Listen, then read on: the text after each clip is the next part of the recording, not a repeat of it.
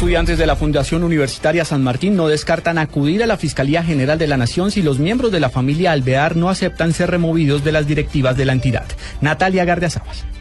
Cristian Sánchez, presidente del Consejo Nacional Estudiantil de la Fundación Universitaria San Martín, celebró la determinación del Ministerio de remover a los directivos de la institución y de nombrar un nuevo plenum. Sin embargo, hizo un llamado a la familia Alvear para que no dilate el proceso. Tenemos una gran preocupación es que realmente la articulación de la nueva administración con la administración de Alvear pues, sea lo más pronto posible y que realmente el señor Alvear no pretenda ahorita seguir dilatando las cosas, que tiene que entregar rápidamente la administración para que nuestras clases sean lo más pronto posible. Yo sí le hago un llamado al señor Alvear de que no pretenda seguir dilatando, porque lo contrario, pues nosotros vamos a tener que acudir a la Fiscalía General de la Nación para que realmente le pongan taquequito a todos estos administrativos. El líder de los estudiantes espera que a más tardar dentro de 15 o 20 días puedan dar inicio a las clases. Natalia Gardea Sábal, Blue Radio.